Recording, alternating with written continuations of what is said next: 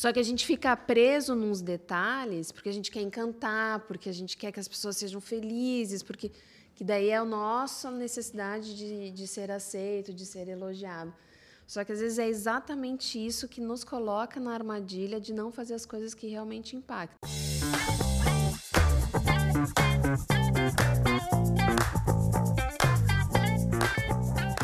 Oi, pessoal, tudo bem? Eu sou a Chay, eu sou aqui do RH da Monkin e hoje a gente está começando mais um episódio de Galho em Galho, o podcast da Monkin. E hoje a gente vai falar de um assunto muito legal que eu gosto muito, que é RH no geral. Então a gente vai trazer algumas polêmicas aqui. É, e hoje a gente está com duas convidadas muito especiais e experientes também quando se fala de RH. E, mas, primeiramente, antes de apresentar elas, a gente vai agradecer os nossos parceiros, que é o Link Lab, a CAT e a Move Locadora. E aí, agora, eu queria pedir para vocês se apresentarem um pouquinho para a gente, contarem um pouquinho mais de vocês. Quer começar? Quer vai que eu comece? Quero. então, tá bom. É, bom, oi, gente, eu sou a Cíntia. É, Sou formada em. Vou falar um pouquinho do meu background também, eu acho que, que vale, né? Sou formada em administração pelo DESC. Não me odeia, já. Rixa de universidades aqui. Ah, entendi, entendi a piada. É, eu tenho uma pós em gestão de pessoas e eu trabalho nessa área de gestão de pessoas da, desde a época da, da faculdade. Acho que depois a gente vai falar da trajetória, mas hoje sou head de pessoas da Aurum, que é uma empresa de tecnologia aqui de Florianópolis. Na verdade, nasceu em São Paulo e hoje a nossa sede fica aqui em Floripa.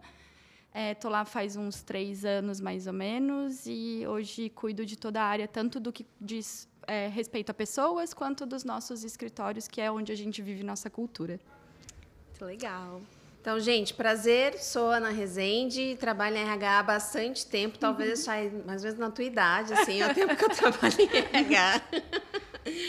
É, eu sou psicóloga, tenho diversos cursos na área, tanto em negócios como em RH, em psicologia, tudo que está relacionado a gente. Uh, eu comecei a minha carreira em empresa mais de crescimento linear, mais tradicional, e nos últimos oito anos a minha carreira está toda direcionada para empresas de crescimento exponencial. Desde ser a pessoa da empresa, né, de ser a líder do RH da organização, depois tive uma consultoria e agora eu trabalho numa venture capital como talent strategist. Então o assunto vai render hoje, vai. né? Vai! E eu vou me apresentar também melhor, então, né? Agora, depois dessa apresentação. Mas eu sou a Chay, eu sou aqui da RH da Monkin, como eu já falei. E eu estou me formando em administração ali pela UFSC, então semana que vem é minha colação de grau, então tô quase aí, já, já considerada formada, né? já terminou tudo.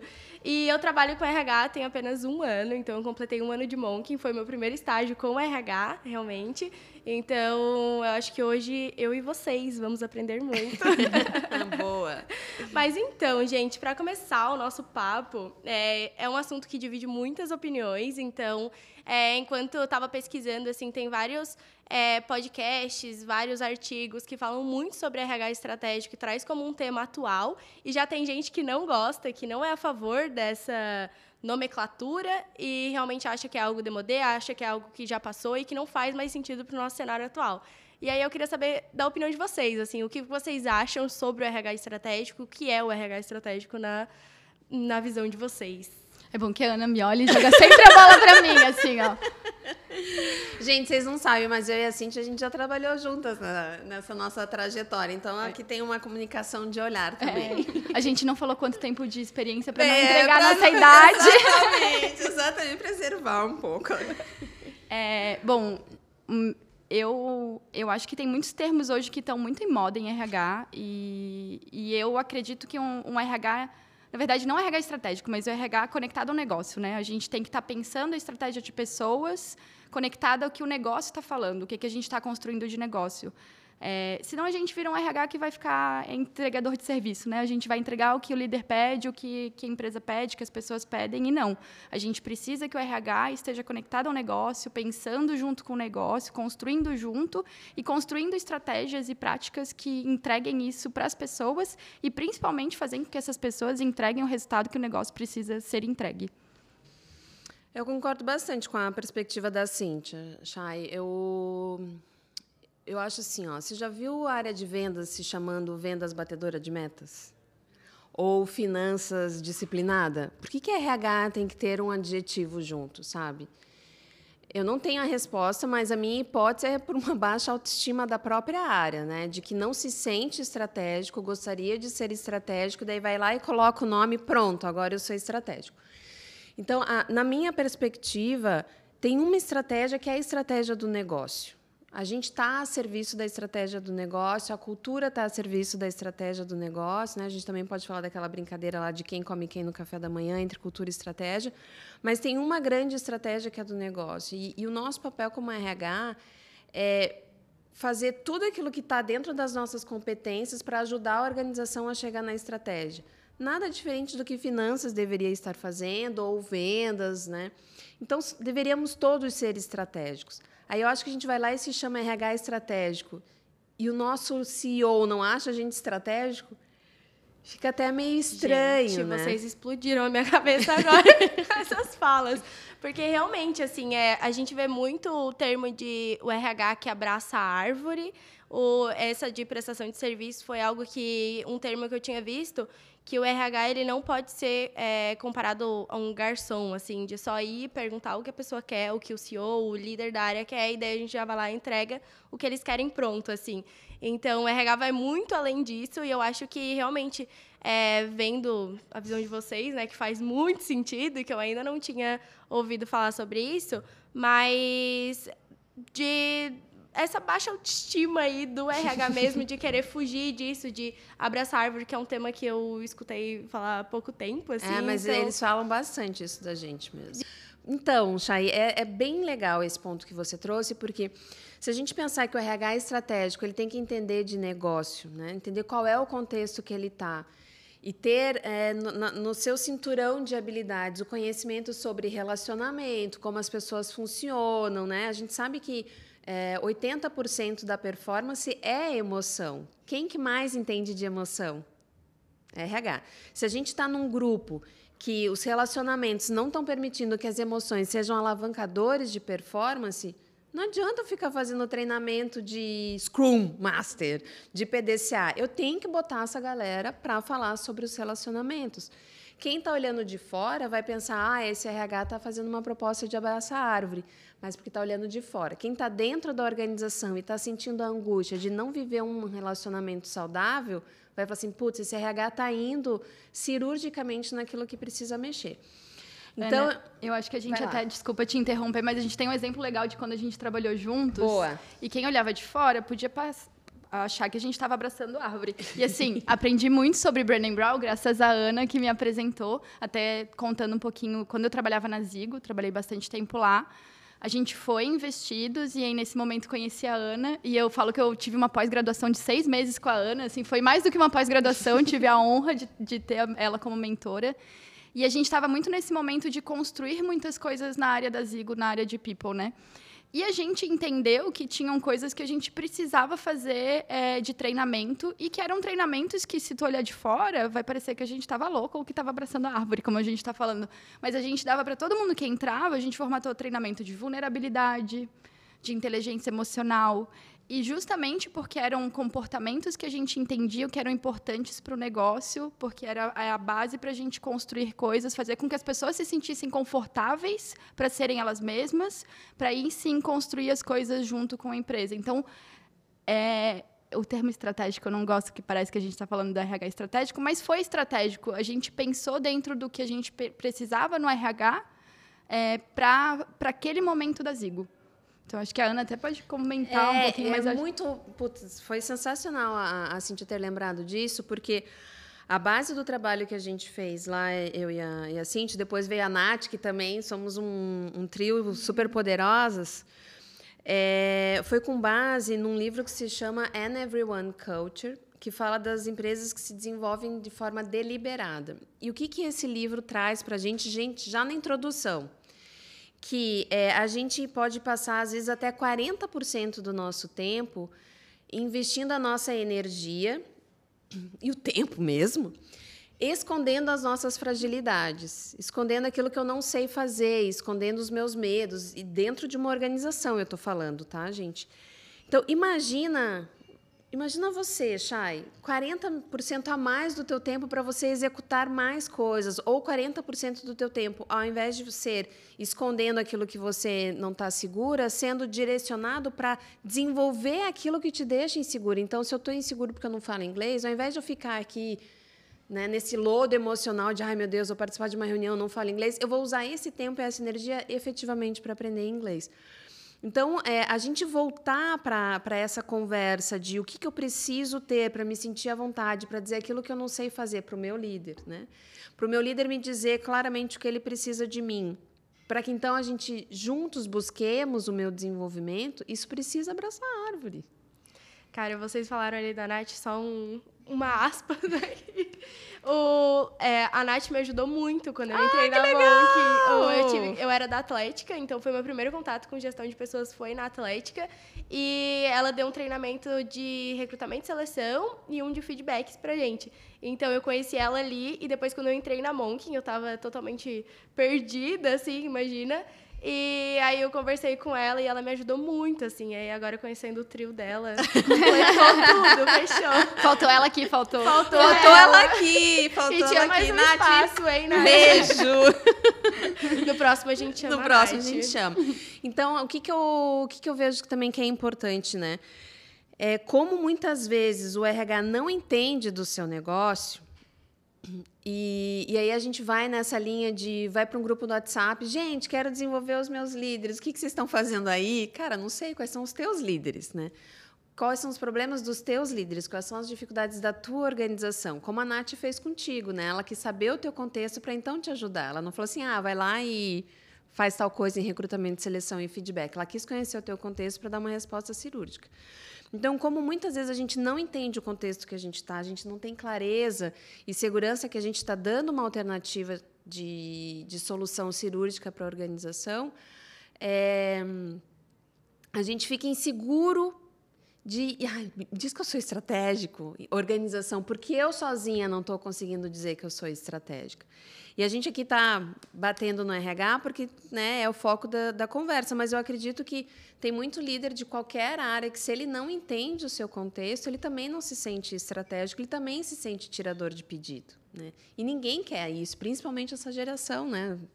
quer se sentir estratégica, impactante, influenciadora. Mas, ao mesmo tempo, muitas vezes eu vejo que o RH não tem. É, gente, vou usar a palavra saco aqui de ir lá entender, né? De pegar esse balance scorecard, entender, de pegar esse DRE, entender, mergulhar no Excel. Não dá para ser estratégico, não tem almoço grátis. Se eu quero ser um RH estratégico, eu vou ter que aprender coisas que num primeiro momento não são aquelas que eu mais gosto, mas se eu não souber essas coisas que talvez eu não goste tanto, eu não vou conseguir saber de tudo que eu tenho aqui né, no meu cinturão de utilidades, o que, que eu tenho que tirar agora.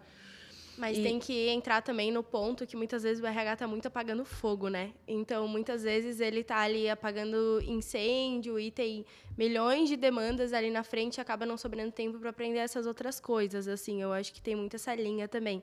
Então, tem que saber dividir o tempo direitinho, ter uma gestão de tempo ali muito é, eficiente para conseguir, enfim, sair e aprender outras coisas de outras áreas, de outros, enfim, vertentes ali da empresa para depois conseguir ser mais estratégico. É muito difícil falar estratégico sem remeter. Exatamente. Mas todas as não, áreas. A gente não precisa abolir essa palavra do dicionário. Mas é, eu e a Cintia, quando a gente trabalhou juntas, a gente estava numa organização que estava escalando absurdamente tinha muita coisa para fazer, a gente estava construindo muita coisa do zero, já. Então, assim, eu acho que se a gente ficasse na Zigo 24 horas por dia, né, 24/7, a gente ia ter trabalho. E ia né, apagar Cintia? incêndio. Ia apagar incêndio. Mas aí, se eu tenho segurança, já eu digo, eu não vou fazer isso agora. Porque eu ainda não fiz aquele outro. Então, ah, você está fazendo, está trabalhando com employer branding, Cara, mas a tua empresa não tem nem benefícios, você não tem nem ideia dos salários que você paga, você já vai para o employer branding. Então, as, é, as coisas elas têm uma sequência para serem implantadas e, aquilo que está a, a maior dor do negócio vai dizer qual é o meu foco.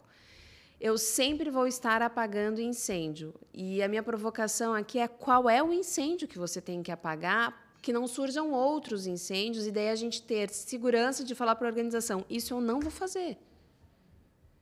E isso no, no, no meu trabalho atual eu estou fazendo direto. Ah, vamos fazer um programa de, de shadow? Não. ah, vamos fazer um comitê de, de mulheres? Gente, eu sou super a favor desse tema, mas tem tantas coisas anteriores para eu entregar. Então, a gente pode fazer um balanço, sim, entre o básico e o que é mais refinado. Eu não preciso ir só para o básico, mas eu preciso dizer. Eu, eu acho que a gente em RH é muito mais valorizada, valorizados, né, gente? Desculpa aqui, pelos não certeiros do que pela quantidade de sim que a gente dá. Sim, isso tem que entender muito, né? Qual é a realidade da empresa, qual é a realidade das áreas, o que realmente as pessoas estão precisando para depois vir com uma estratégia, enfim, com alguns processos para é, resolver esse problema, né? Eu estava vendo um podcast, eu não vou conseguir lembrar o nome agora, mas era com a Cris Leal, não sei se vocês já ouviram falar dela. É, ela trabalha com RH, enfim, gosto muito dela, assim. E ela estava falando, ela trabalha com consultoria, assim, e veio uma empresa, veio fazer consultoria com ela, e estava querendo, uma das metas que o CEO tinha dado para ela era colocar alguma tecnologia dentro da RH para o recrutamento e seleção, assim, enfim, colocar essas é, plataformas para auxiliar, né? E aí ela veio, a gente não tem nenhum RH estruturado, como o CEO está querendo que a gente coloque uma tecnologia, sendo que a gente não vai fazer sentido para a gente. Então, é muito. Todo mundo tem que saber o cenário da organização antes de vir com uma. E daí, ela não estava conseguindo dizer não para o CEO, ou talvez ela até disse, só que o CEO cagou para ela, né? Falou: não, você vai acrescentar essa, porque senão a gente está ficando para trás. Assim, ela disse que escuta muito isso de estou ficando para trás.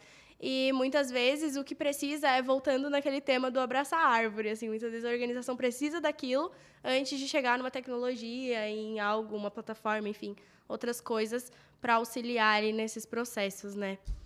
Mas, Chay, eu acho que a gente tem um, um, uma missão importante de evangelizar, sabe? Porque não é tão óbvio assim o que a gente faz. Para a gente que faz, é um pouco mais óbvio, né? Então, o que, que, que o CEO diz que a RH faz? Atrai e retém colaboradores. Uhum. Gente, isso é tudo. é, parece que são duas coisas, mas é, é de uma complexidade, de uma profundidade que só a gente sabe. Então, se esse CEO fala, ah, eu quero ter um ATS, tudo bem, eu vou ter ATS, mas para ter ATS eu tenho que ter inputs relevantes. Para eu ter inputs relevantes para a ATS, a gente vai precisar fazer um dimensionamento de equipe, eu preciso ter clareza da cultura da organização para poder ter um fit cultural. Mas se a gente não volta para o CEO e faz com que a caixa preta, que seja a nossa área, muitas vezes, né, quem está de fora acha que a nossa área é uma caixa preta. Se a gente não deixa a nossa área um pouco mais cinza, o CEO vai continuar fazendo demandas é, equivocadas. Você não chega numa pastelaria e pede uma esfirra. Por quê? Porque você sabe, você conhece qual é o produto. As organizações dificilmente sabem qual é o nosso produto. É. Eu, eu respondo para CEO desde 2016, então já tem um tempo aí.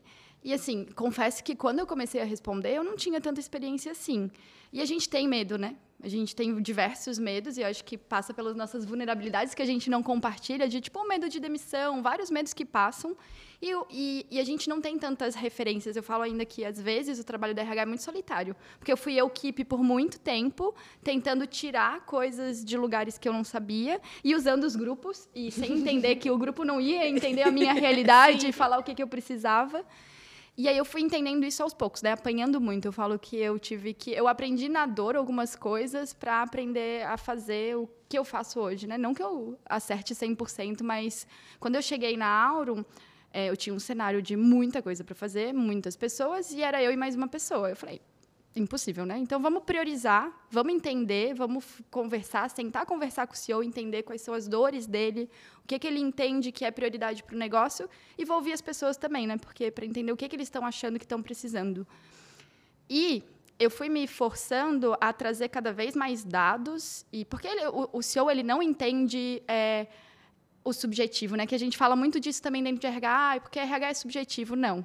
RH também tem que trazer dados, tem, também tem que mostrar em números o valor e o porquê que a gente precisa das coisas. Então, se eu preciso de mais time, é porque eu preciso entregar tal processo.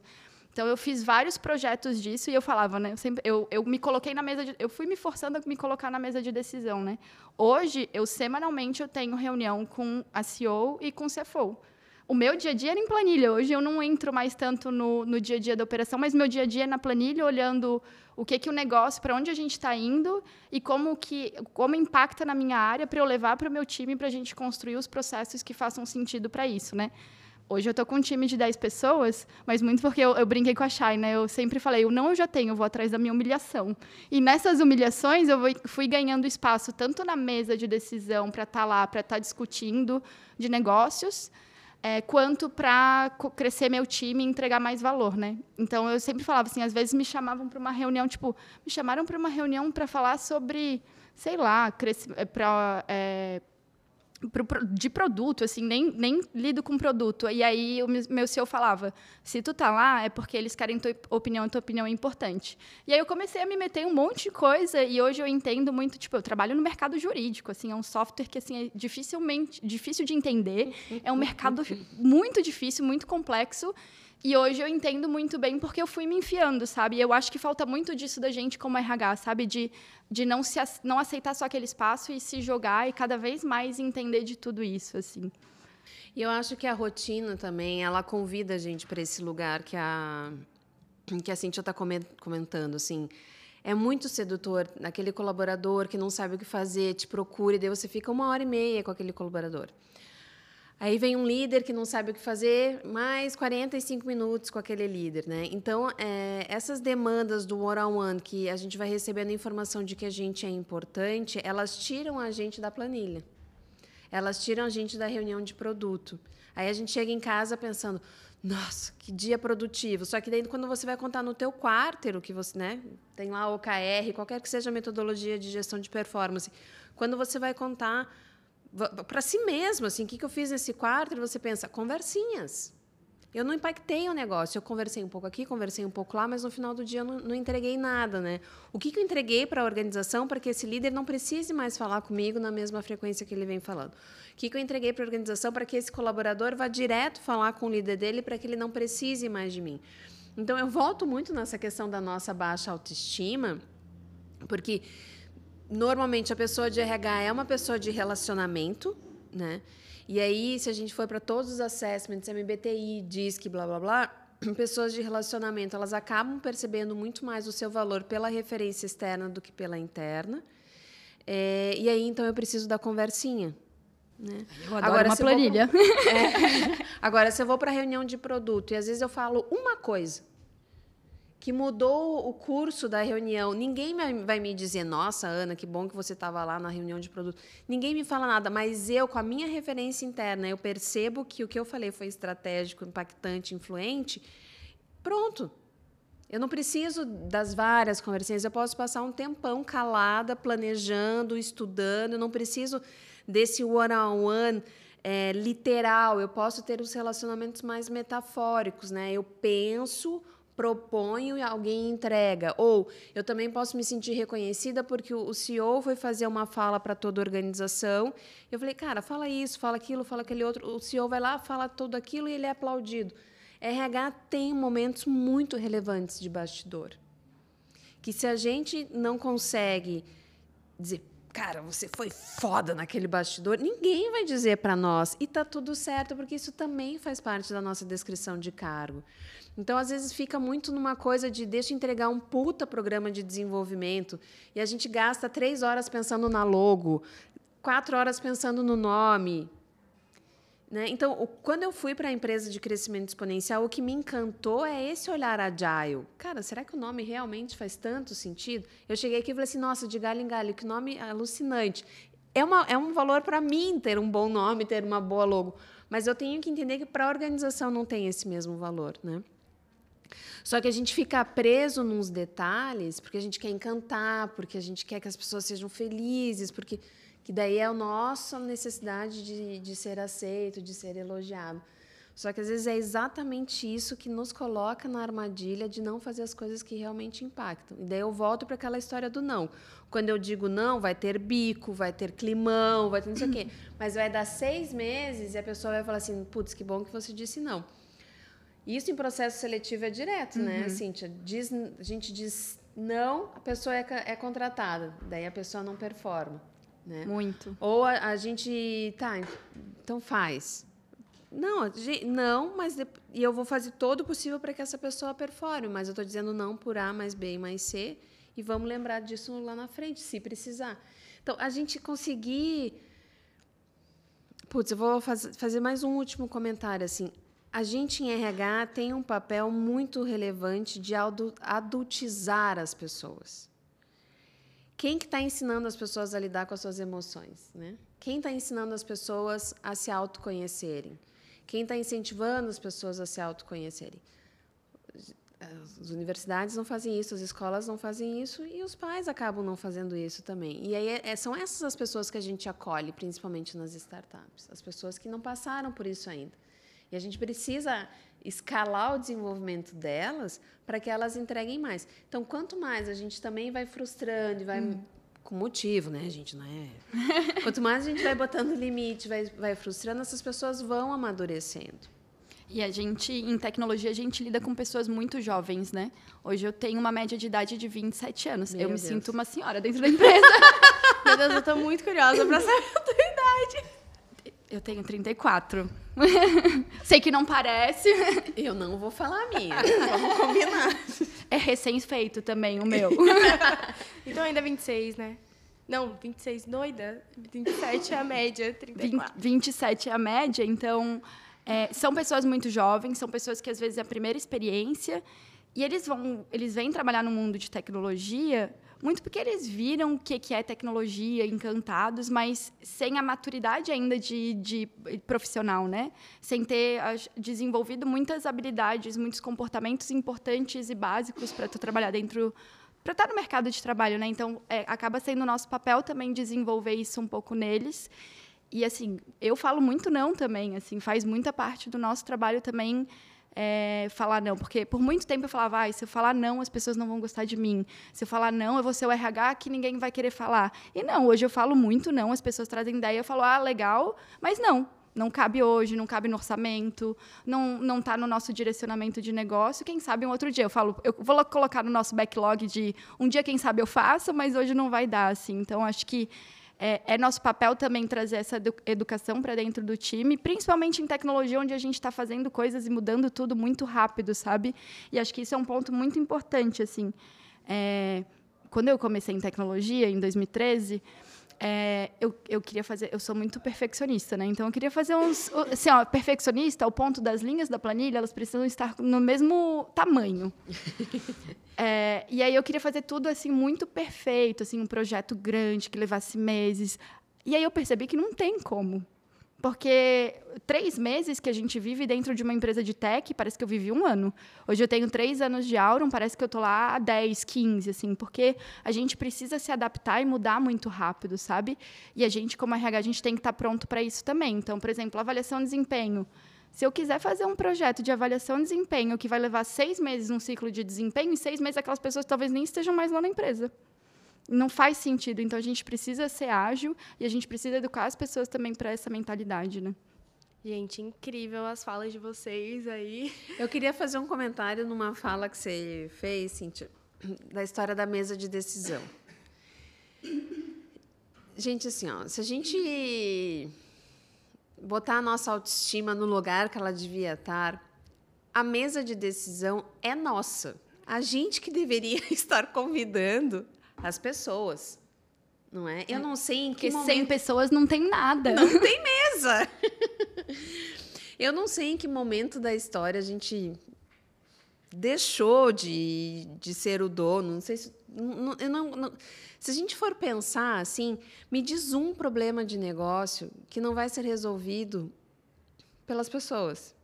A tecnologia é criada pelas pessoas. Tudo bem, a alta do dólar é mais complicado, mas o que eu faço com a alta do dólar, com a queda do dólar, com, com o Covid, as decisões que eu tomo, o que eu planejo, as ações, tudo é com base na cabeça de alguém. Então, tudo é gente, né? Não, não, de- não deveria ter alguma reunião da organização que não fizesse sentido ter alguém de RH. Eu entendo que por eficiência, né, a gente vai, vai especializando e tal. Então não tem essa, eu quero quero estar na mesa de decisão. Gente, essa mesa é nossa.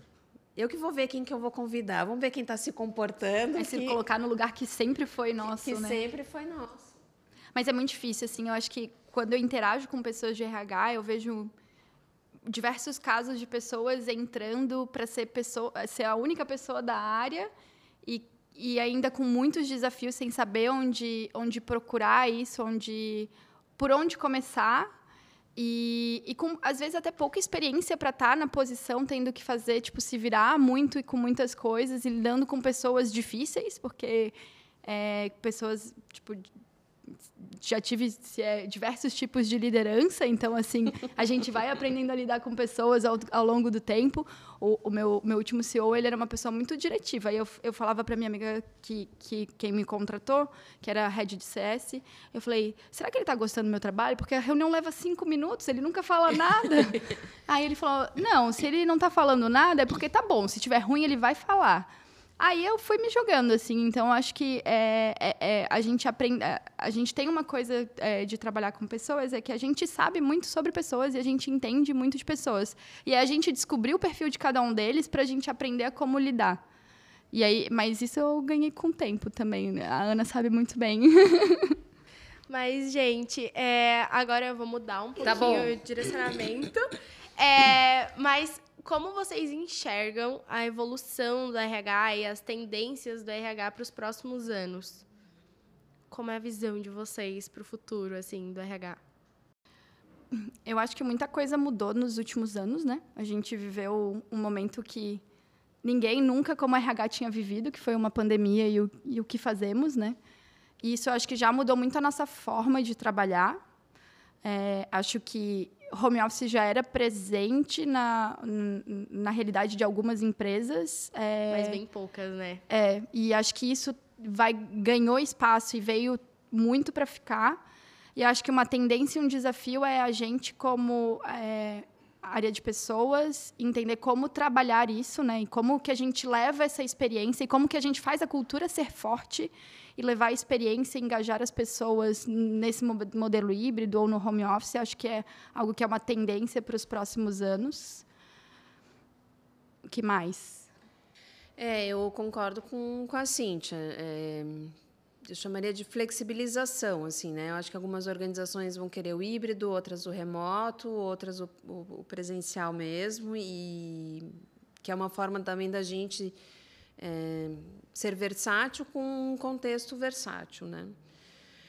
É, eu acho que a RH cada vez trazer mais dados e a gente aprender, né, não é, como que a gente usa esses dados e não ficar fazendo orgias analíticas, né, mas a gente cada vez mais olhar os dados, a gente estar cada vez mais próximo do, do negócio e eu tenho algumas dúvidas, assim, Chay e Cíntia, né? Porque a gente, bom, é, eu bebo muito da, do que acontece lá no Vale e a gente vê um movimento de people operations, né? Até de RH ir para debaixo de COO.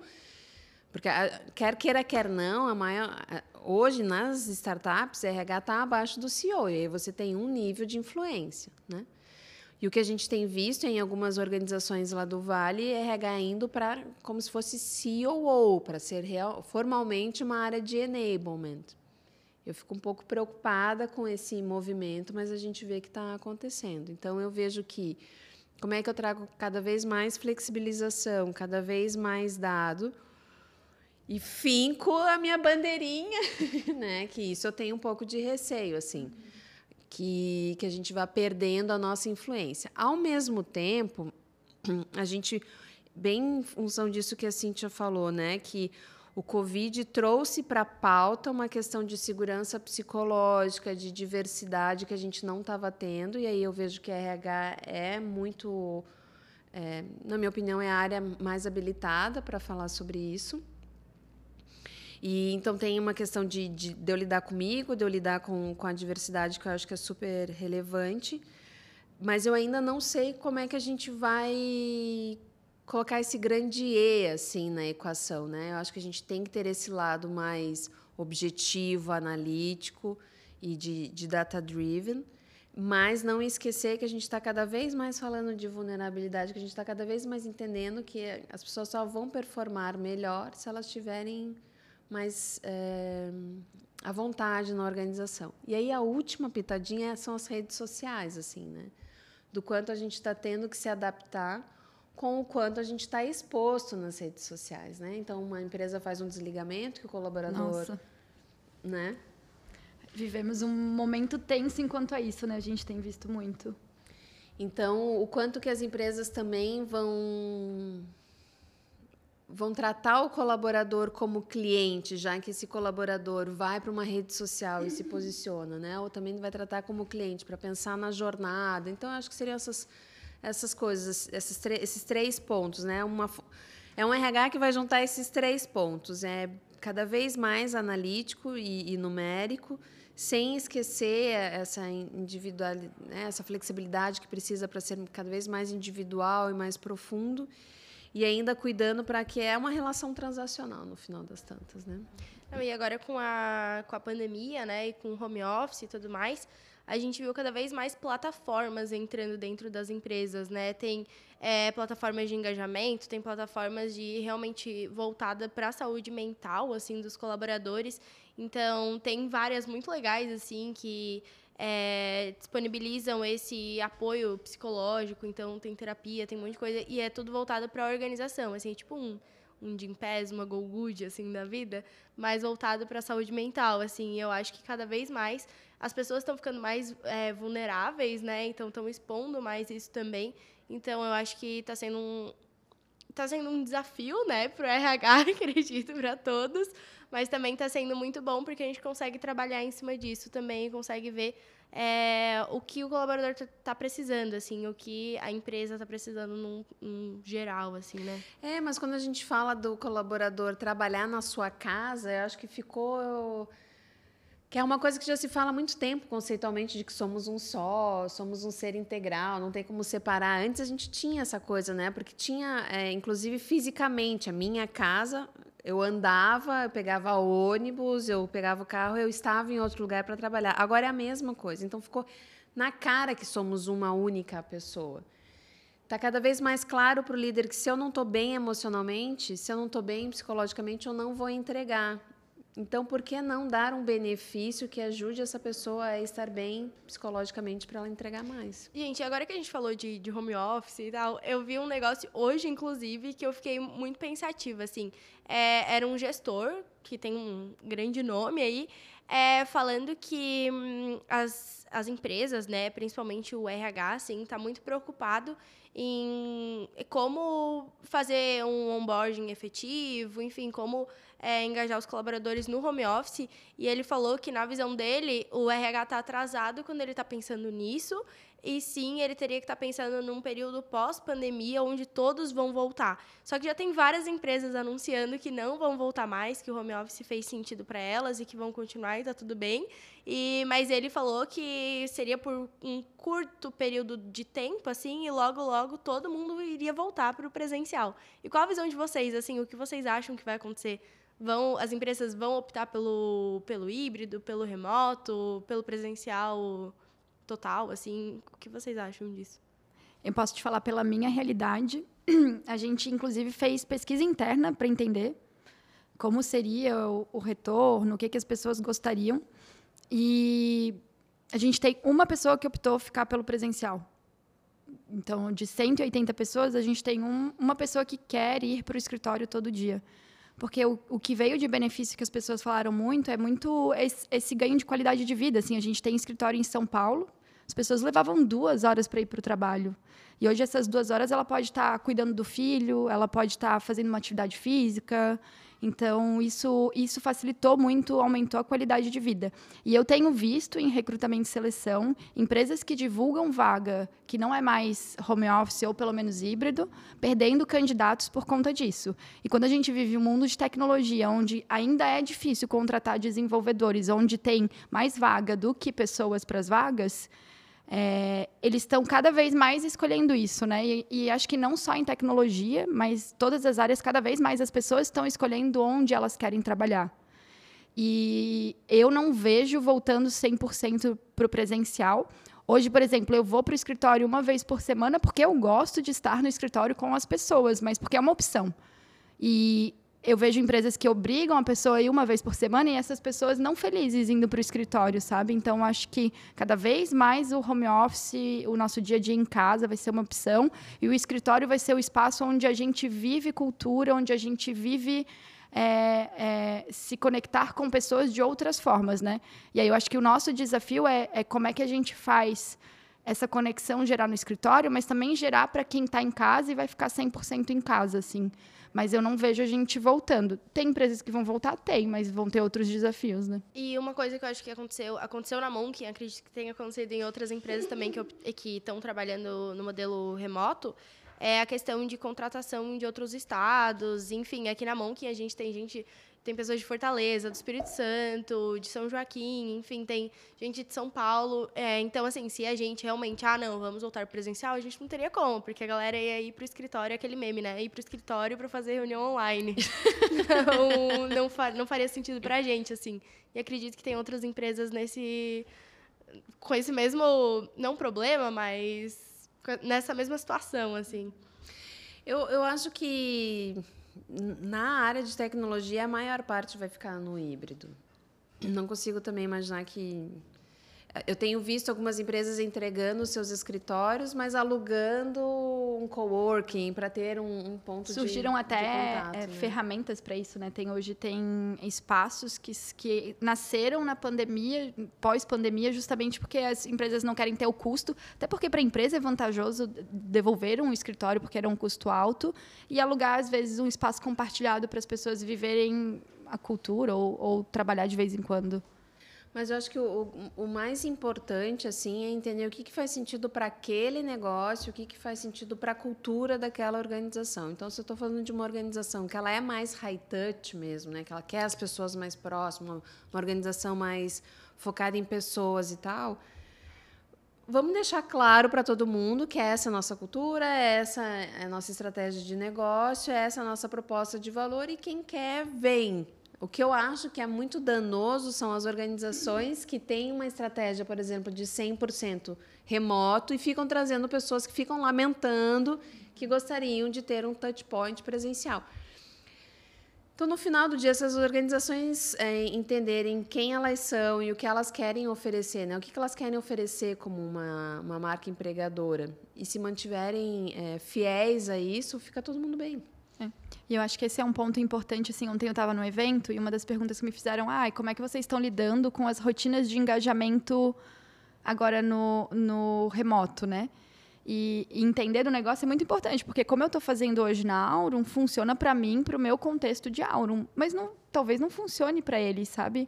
Porque eu tenho um orçamento diferente do que essa empresa vai ter, eu tenho um time de um tamanho diferente, eu tenho é, as vontades do meu time de, são diferentes da dele, né? Então acho que é entender o contexto que a gente está inserido é muito importante. Uhum. E a, agora que a gente deu uma entrada ali um pouco em, em cultura, acho que a gente foi um pouco longe. Puxamos outros assuntos, mas agora eu vou fazer algumas é, algum direcionamento sobre cultura organizacional. Eu queria entender de vocês o que é a cultura organizacional, assim, qual a importância dela para a organização. A gente quase não gosta desse assunto, né, Ana? É Cara, esse bom. assunto é minha paixão, assim, Chay. É, eu acho que de tudo que a gente faz em RH, a gestão da cultura ainda é o mais complexo.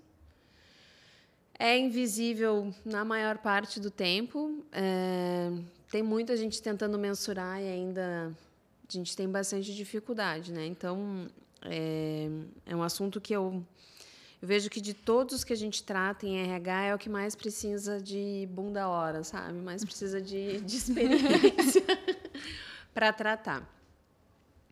Eu gosto de. Bom, a minha ídola no assunto é Carolyn Taylor. Ela tem uma consultoria que se chama Walking the Talk nos Estados Unidos. Então procurem ela aí, quem gostar do tema cultura, super recomendo. E eu gosto de pensar a cultura como um conjunto de comportamentos que a gente valoriza, que a gente tolera ou que a gente não aceita. Então, eu acho que quando a gente vai para esse conceito, Chay, a gente começa a ficar um pouco mais acionável. Porque quando a gente está naquela de é o conjunto de hábitos, valores, nananã, ok, o que eu faço com isso, né? Você fala isso para um líder, ah, a nossa cultura é o conjunto dos nossos hábitos e rituais. Cara, o líder volta para a mesa dele com a mesma informação é, que ele tinha quando, antes dele te perguntar. Agora, se você fala, é o conjunto de comportamentos que a gente valoriza e são esses os cinco comportamentos. É o que a gente não tolera e são esses os cinco que a gente não tolera, né? Enfim. Esse líder vai saber o que ele tem que esperar do time dele, o que ele tem que reconhecer e o que ele tem que desenvolver. E a gente, como RH, quando a gente sabe, né, Cíntia, quais são os cinco comportamentos que a gente precisa valorizar, a gente sabe o que a gente recruta, o que a gente procura na gestão de performance, o que, que a gente procura nas janelas salariais, o que, que a gente. qual é o tipo de desligamento que a gente apoia. Então eu vejo que é acionável para todo mundo, né? E aí, só para terminar assim a, a minha fala, como é que eu sei quais são esses cinco comportamentos? quais são os comportamentos, quando eu consigo responder a pergunta, quais são os comportamentos que eu preciso ter na minha organização para entregar a meta, para entregar a estratégia.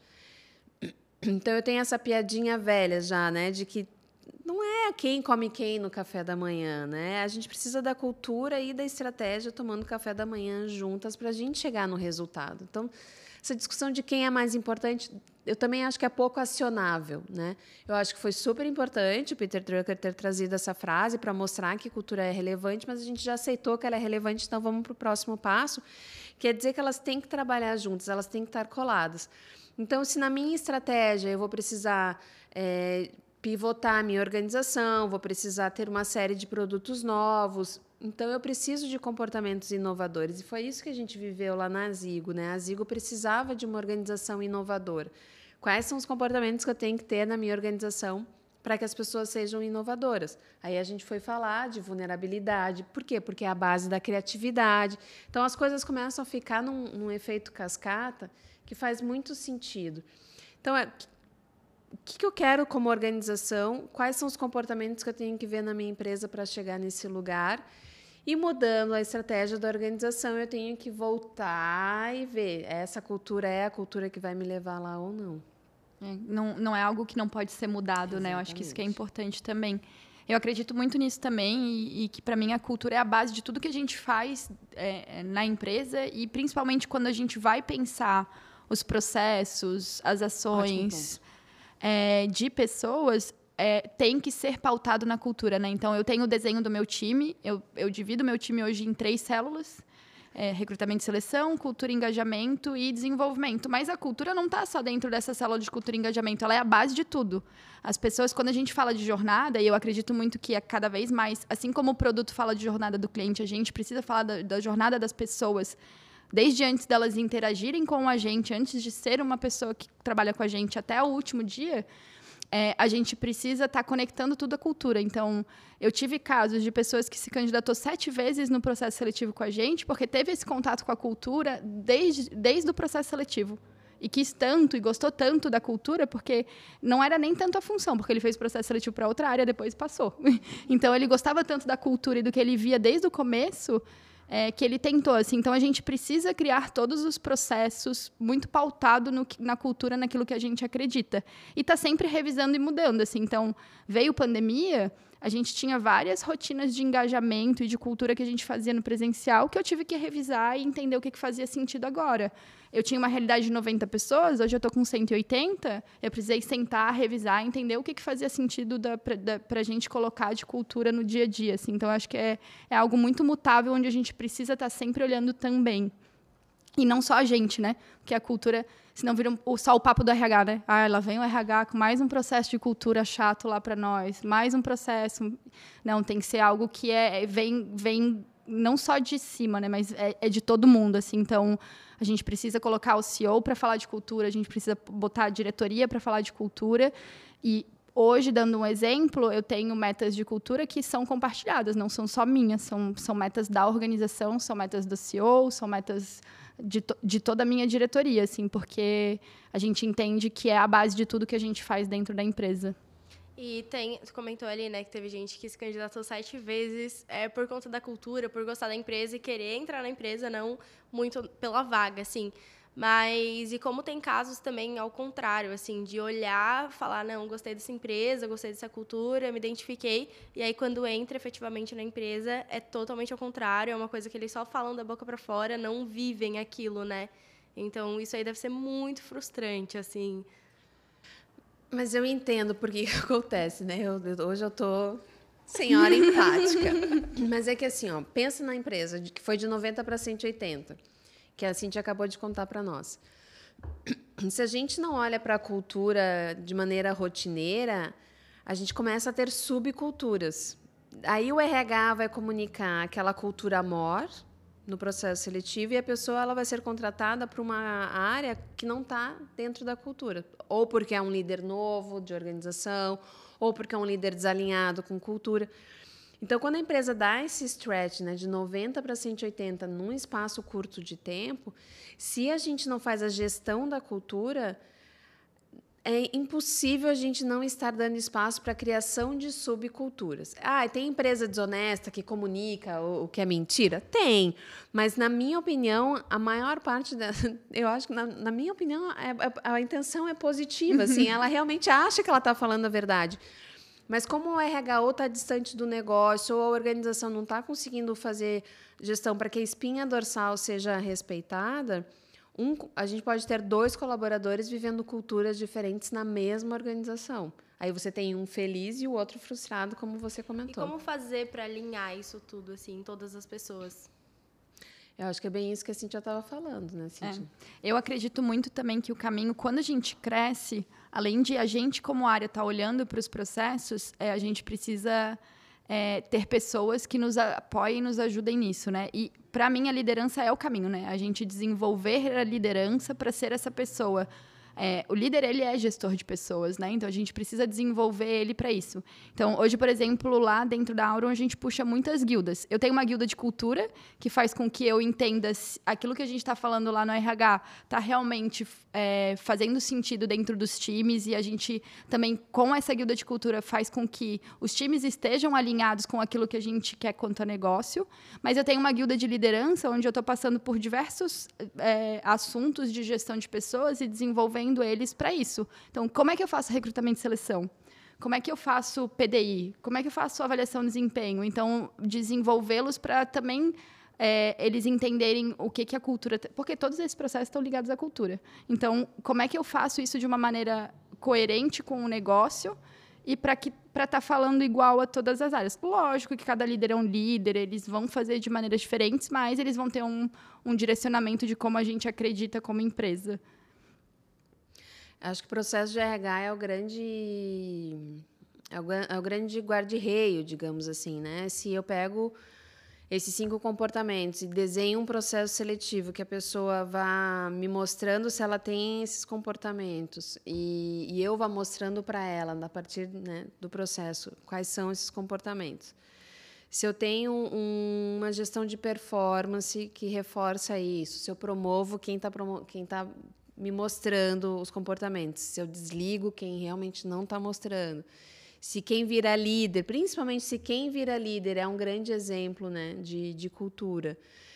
É, se na pesquisa de clima eu tenho perguntas para ver se aquela cultura está sendo vivenciada e se o meu programa de liderança está com base nisso, é, em um outro ponto, você pega a pessoa que está desalinhada e sempre numa perspectiva de vamos te desenvolver, né? Não é. Eu tô, tô parecendo facão aqui, não é o jeito. Mas, assim, essa pessoa vai ser mais feliz em outro lugar e eu vou ter um time mais feliz com uma pessoa que esteja feliz nessa cultura, né? E aí por eu, eu falo feliz que é performático, engajado, realizado. Agora, se eu faço um processo seletivo que eu deixo que entrem pessoas desalinhadas, porque eu como RH não criei um processo que barra. Então aí eu já, se eu já, se a minha porteira já não está com o filtro certo, aí é só ladeira abaixo, né? É. E assim, é natural em processo seletivo às vezes a gente errar, porque Total. também assim, é uma foto que a gente tem de uma pessoa, né? Então, acho que é, a gente tem um período ali ainda para entender essa pessoa. E uma coisa que eu concordo muito com a Ana, assim, é, o que é muito prejudicial para a cultura é a gente não, não tomar decisões por base de cultura, tipo, ah, aquela pessoa performa bem, então tá tudo bem, assim, é, é uma laranja podre, mas tá tudo bem, tá entregando resultado. Não, a gente tem que ser coerente, porque senão a gente passa uma mensagem também que tá tudo bem eu ter comportamentos desalinhados com a cultura, porque se o fulano lá tá tendo, eu vou ter, e ele não é mandado embora, eu vou ter, não tem problema, né? Então, uma coisa que eu um dos conceitos que eu não gosto muito. Eu não tenho medo de turnover, por exemplo, eu falo dentro da empresa, porque, lógico, né, um turnover descontrolado, eu vou ter medo. Pessoal da aula não peça um desligamento, não é isso que ela está. Por favor, gente, por favor. Mas o, o meu medo é, eu prefiro que a pessoa saia do que ela esteja dentro da empresa falando mal da empresa.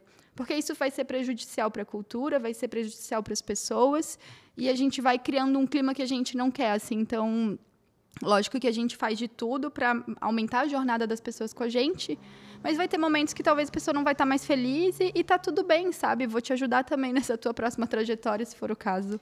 Gente, isso aí dá muito pano para manga, né? Mas... É, o tema, o tema cultura falar em 15 minutos é uma sacanagem. Muito difícil. Mas... Mas eu só queria fazer mais um, um comentário que eu acho é o último. Prometo. À vontade. Prometo nada. A gente pode ficar umas quatro horas, será? Produção. Tem que pegar as crianças na escola.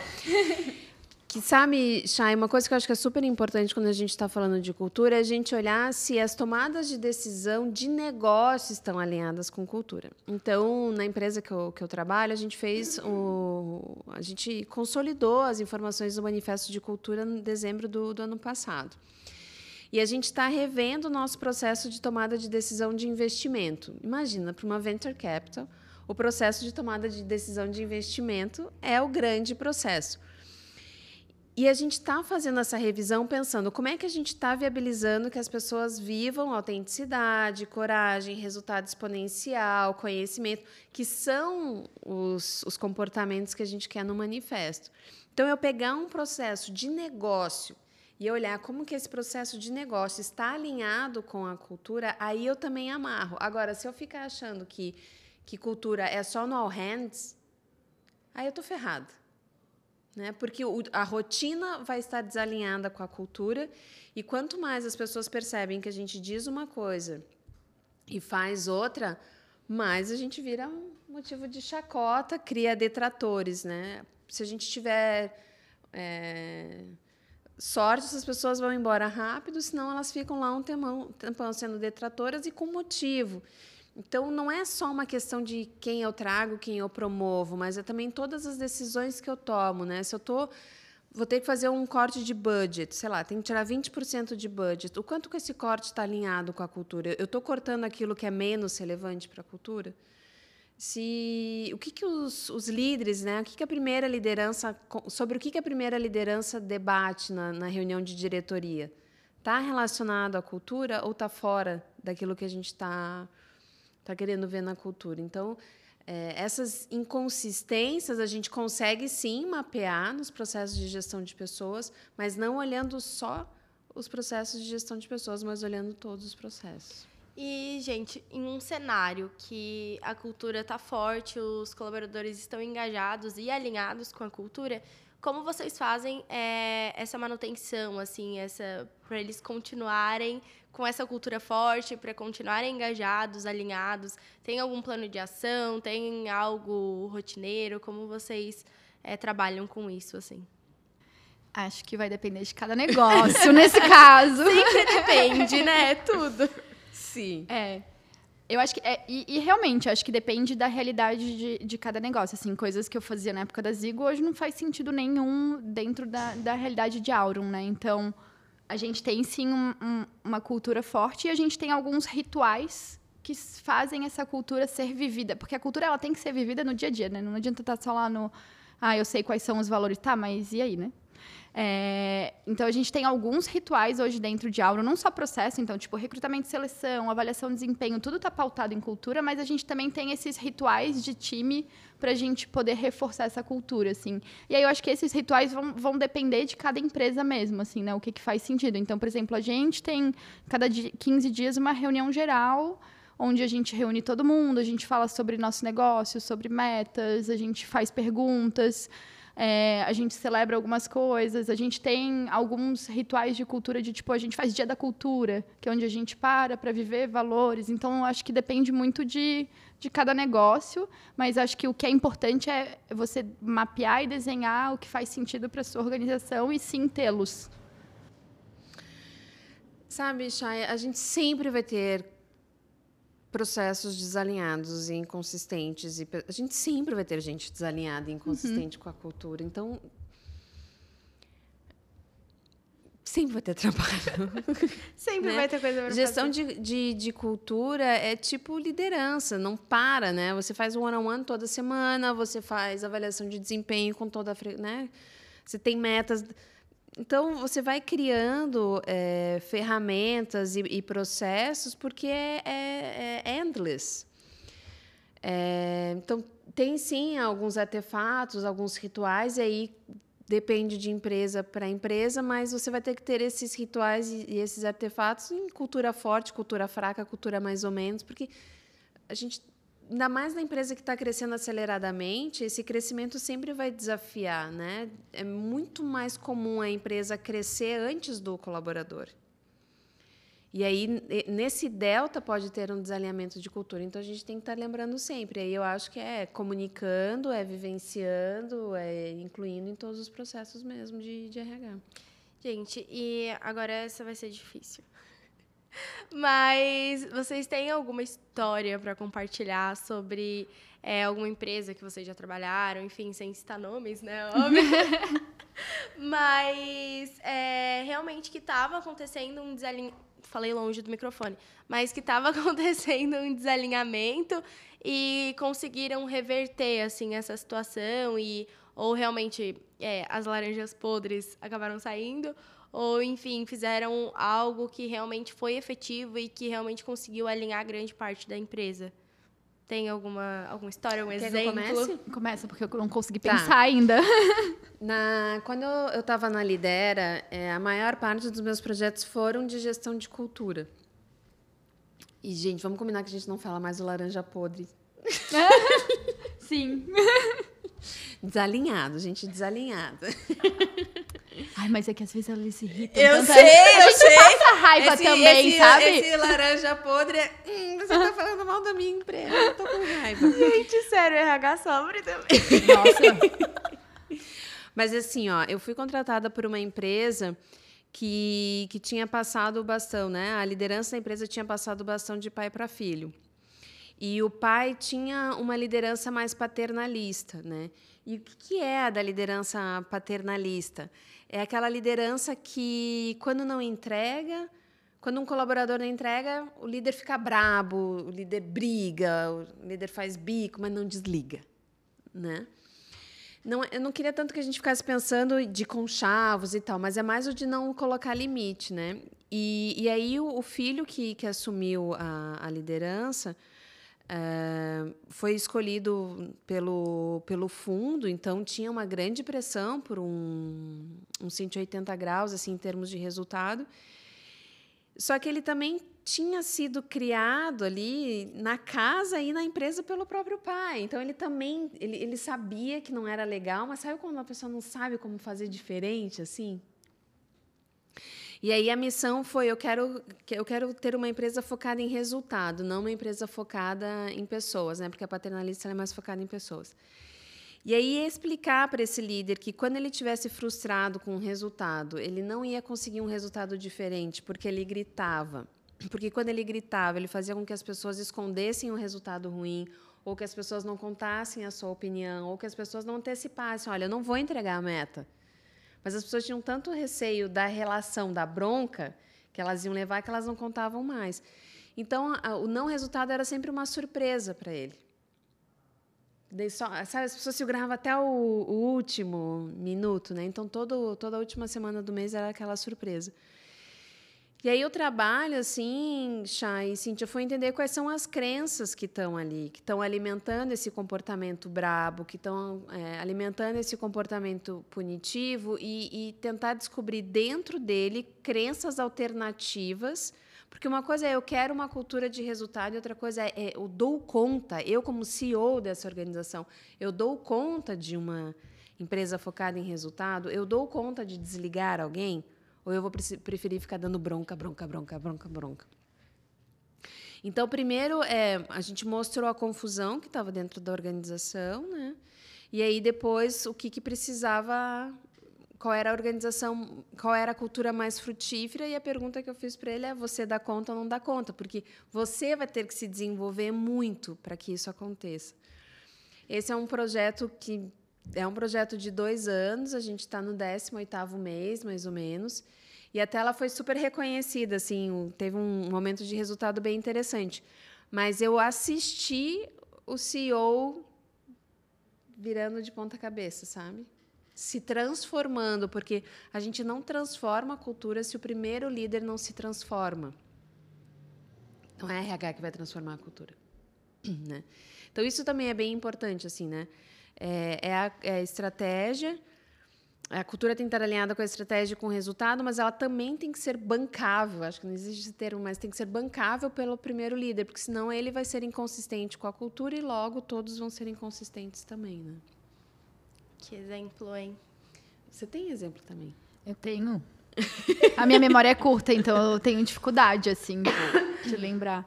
A Ana vai passar uma colinha. É, na, na verdade, a gente viveu juntas é, uma reformulação de cultura, assim, que eu acho que é algo que também é... Mais comum, inclusive, né? É bem mais comum. É, mas que é um desafio, porque tu reformular uma cultura numa empresa que já tem 100 pessoas, mais ou menos, que eu acho que era... a gente estava mais, mais, ou menos isso, né?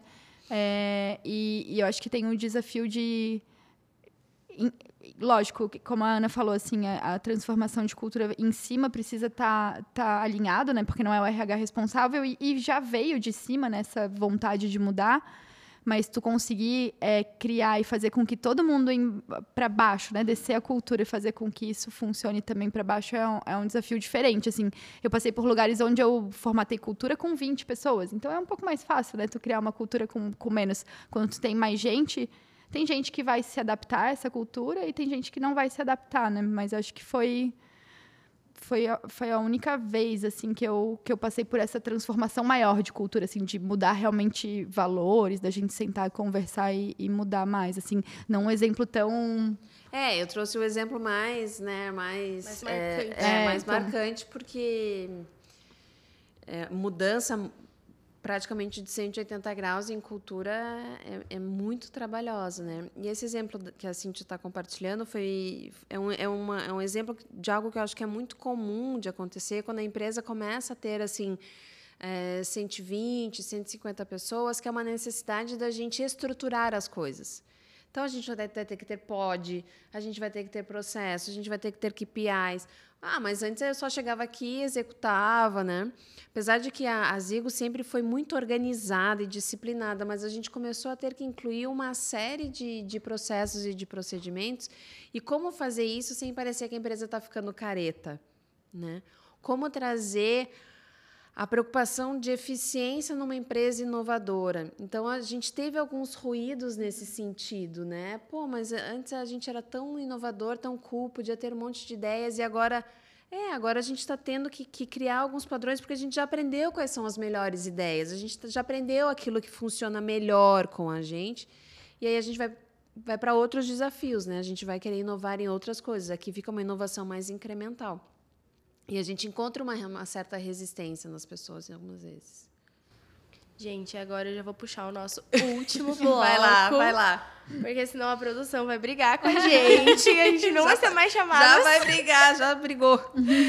Mas é, eu queria agora que vocês falassem um pouquinho mais sobre, acho que até entrar um pouco na trajetória de vocês e o que vocês mais gostam, assim, na profissão, o que vocês, é, o que mais motivaram vocês a realmente trabalhar com o que vocês trabalham hoje, assim. Vocês sempre trabalharam desde ali da universidade, vocês já é, eu acho que psicologia é até um pouco mais fácil, mais fácil né? né? Mas razão. administração a gente tem um leque muito grande, né? A gente pode ir para literalmente qualquer área, assim, finanças, marketing, enfim. E para vocês, assim, como foi? Veio desde aquele início ou foi, enfim? É, eu tenho um caso curioso para contar quanto a isso, assim, porque eu falo que o, o, RH me escolheu, não fui eu que escolhi RH. Eu, eu, na verdade, queria fazer arquitetura na época de faculdade. Nossa, eu não sabia disso. 17 anos, né? A gente, a gente quer fazer muita coisa, então Quando assim... eu falar pra vocês o que eu queria fazer, vocês não vão nem acreditar.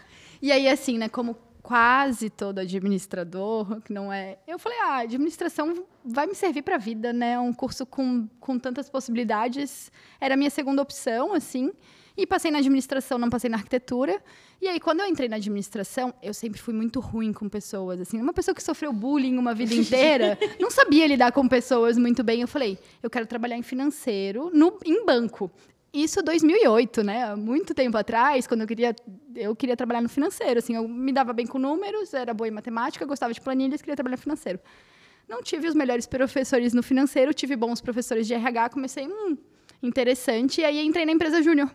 E aí a empresa júnior me jogou no RH. Eu falei, ah, então, é. Eu fiquei extremamente frustrada quando me botaram no RH no começo, mas eu falo que, graças a Deus, assim, a empresa júnior me botou no RH e desde então, desde 2010, eu trabalho na área. E nunca pensei, assim, trabalhar em, outros, em, em, em outra área, né? É, desde a época de faculdade, praticamente, eu trabalho dentro de tecnologia e eu amo muito trabalhar com RH dentro de tech, porque eu, eu aprendi na faculdade um RH muito tradicional, né? RH industrial. Que, na verdade, não zero é aplicado hoje em dia no mercado, principalmente nesse mercado de startup de tecnologia que a gente vive. E aí, desde 2013, quando eu me formei, eu trabalho praticamente quase todas as minhas experiências. Tive só uma experiência que não foi em tecnologia. É, e tive muita experiência em startup, que foi muito legal, assim, de tirar RH do zero, de, de começar a desenhar, mesmo sem experiência. Então, acho que a gente aprende muito fazendo, assim. Então, fui muito atrás disso. É, e acho que praticamente foi essa minha trajetória, assim, desde, desde 2010 trabalhando nessa área e desde 2013 em tecnologia, praticamente. E você, Ana? Então, eu, eu me acho uma desenvolvedora de pessoas, assim. É, eu posso fazer isso via RH, eu posso fazer isso na clínica, eu acho que eu faço isso com os meus filhos, né? É, eu procurei psicologia, acho que por causa disso. Também RH me, me encontrou, mas depois eu testei outras coisas e daí eu decidi por RH. Então, eu trabalhei é, 15 anos em empresa de crescimento tradicional, em crescimento linear, automotivo, francês, ISOs. Fui para alimentícia, aquela coisa marqueteira né, do, do alimentício, enfim. É, mas eu, eu era sempre a ovelha negra da família nesses lugares, sabe? Eu queria fazer as coisas mais rápido, eu queria poder dar minha opinião, eu, eu queria as coisas mais leves, mais ágeis. E eu tenho muita dificuldade de lidar com politicagem, assim, com falta de sinceridade, sabe?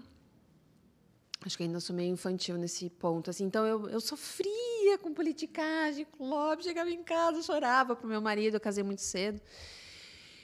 Enfim, é, e aí, na, no RH das exponenciais, a gente não tem tempo para fazer lobby, minha filha, porque a gente está pagando incêndio, né? A gente não tem tempo para essas coisas que agregam pouco valor. Então, e, e, a gente é valorizado pelo ágil, então eu me encontrei muito na, nas empresas tech.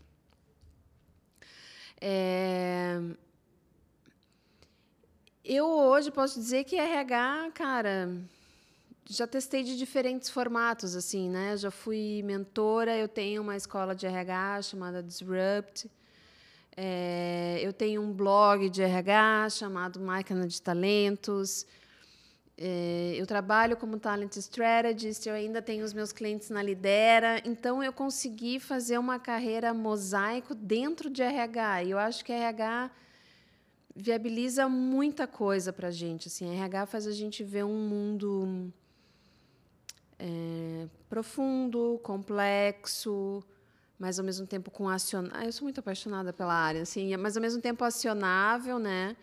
É, eu vivi coisas em RH desde um colaborador dizendo que estava vendo um extraterrestre e eu ter que conversar com ele sobre isso, como fiz é, layoffs. Então, tem muita coisa delicada que a gente vive e caótica. E acho que é aí que eu dou o meu melhor. Cíntia, essa mulher faz tudo. Então, literalmente. Mas, gente, eu me identifiquei muito com a Cíntia, na real. eu entrei, eu queria muito, assim, o meu terceiro ano ali do ensino médio, eu queria muito engenharia de alimentos. E eu fiz para UFSC, o DESC, Enem. Aí eu passei na UFSC e na UDESC, só que a UDESC era lá em Pinhalzinho, então era muito longe, aí eu vim para UFSC. Aí eu fiz um ano e meio de engenharia de alimentos. Eu não. Enfim, não.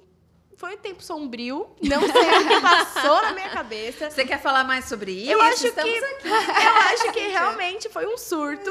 Aí depois eu pensei, não, eu preciso sair desse curso, não quero.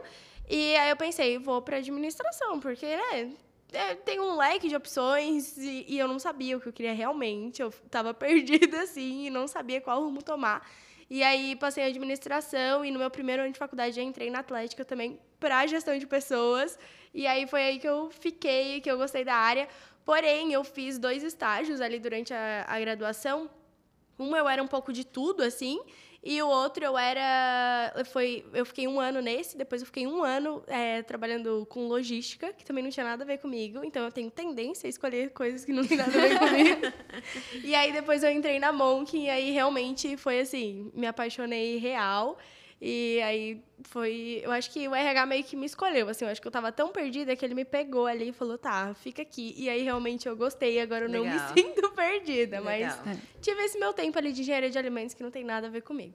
Mas, gente, aí agora eu queria saber de vocês quais foram as principais dificuldades que vocês já enfrentaram ali no, no RH. Tanto, enfim, até com tantas opções, né, que a Ana tem, enfim. Mas quais foram as principais dificuldades? Como vocês resolveram? Como foi para vocês, assim? Podem dar exemplos, histórias?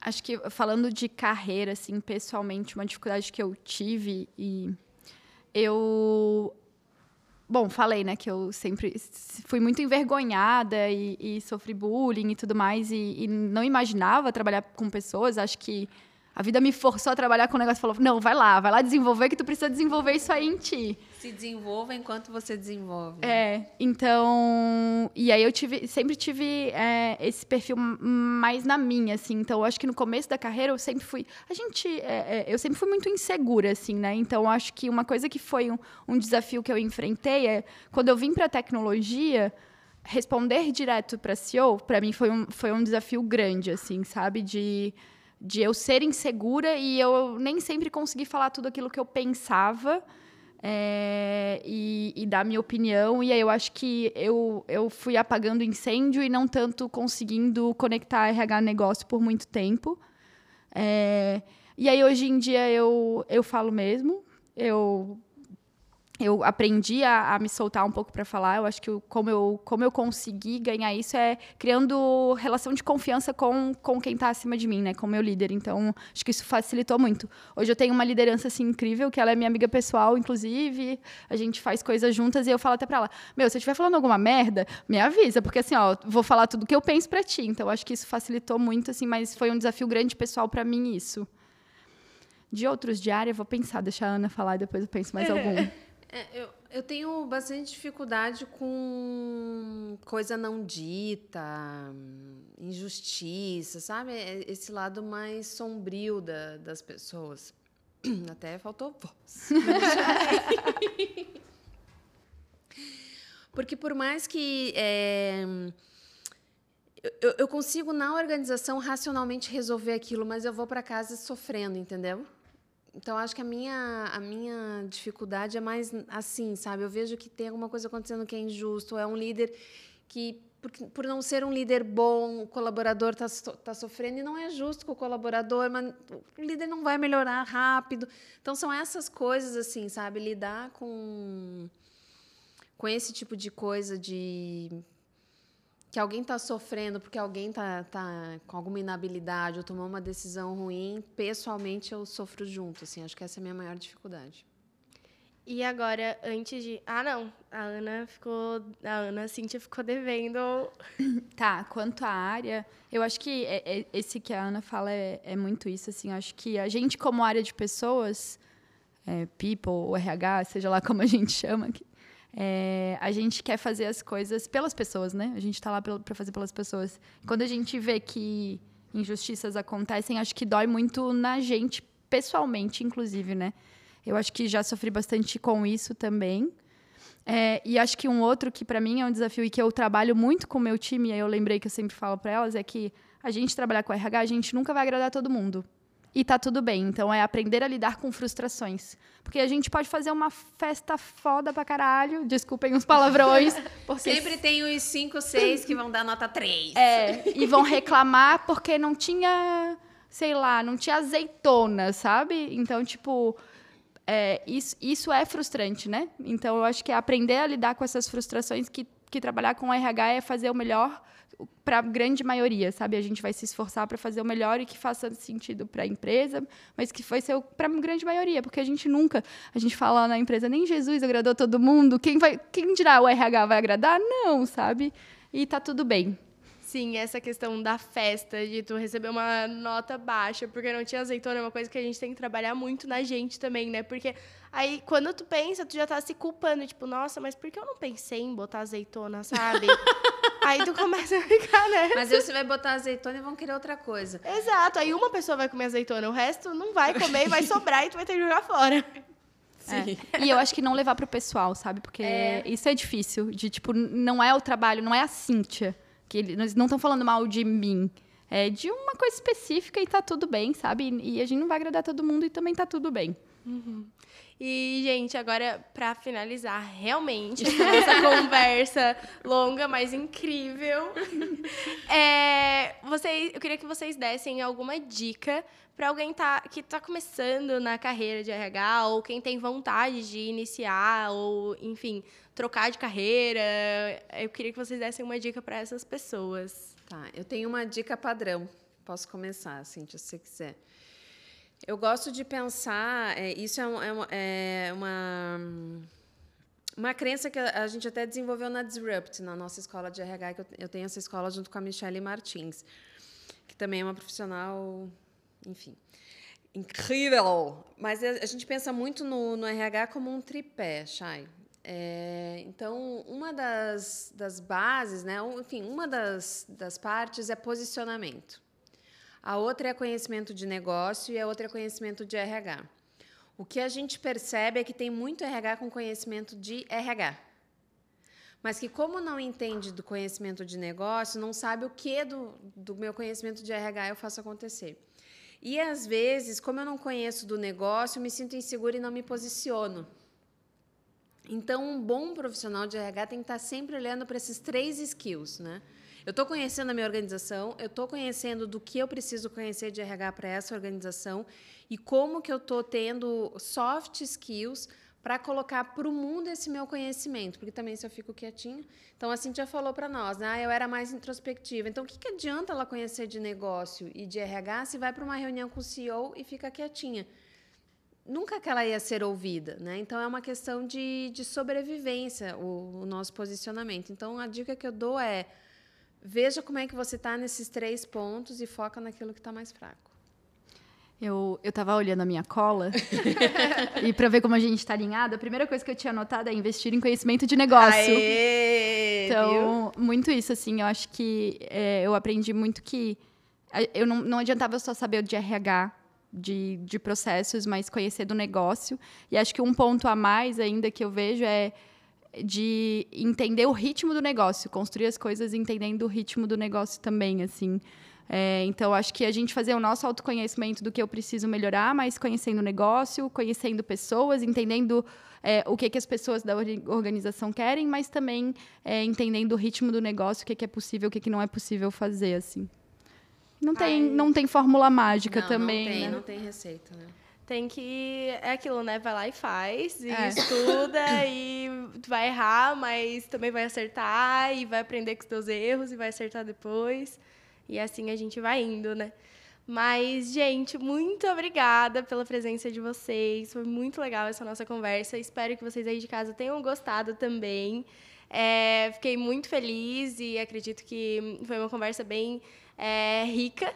E acho que é isso. Vocês têm alguma coisa para falar, para concluir? Acho que é agradecer o convite, né? Eu falei no começo que estava super nervosa, mas foi muito prazeroso, assim, poder fazer essa troca com vocês.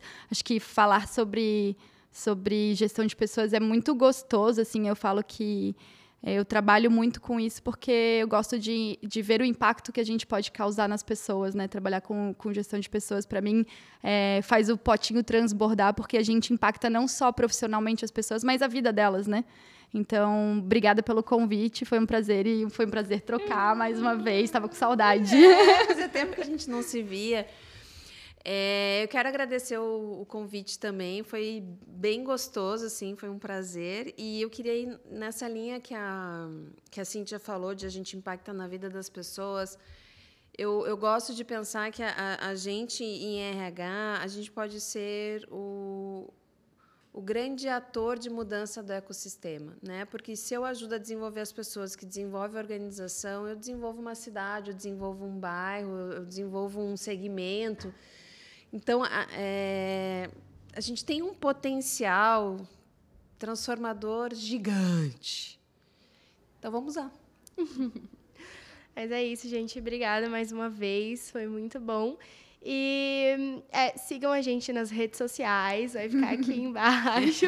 Para quem está escutando é, pelo Spotify, é, o nosso Instagram é monking.br. Sigam lá, tem vários conteúdos muito legais.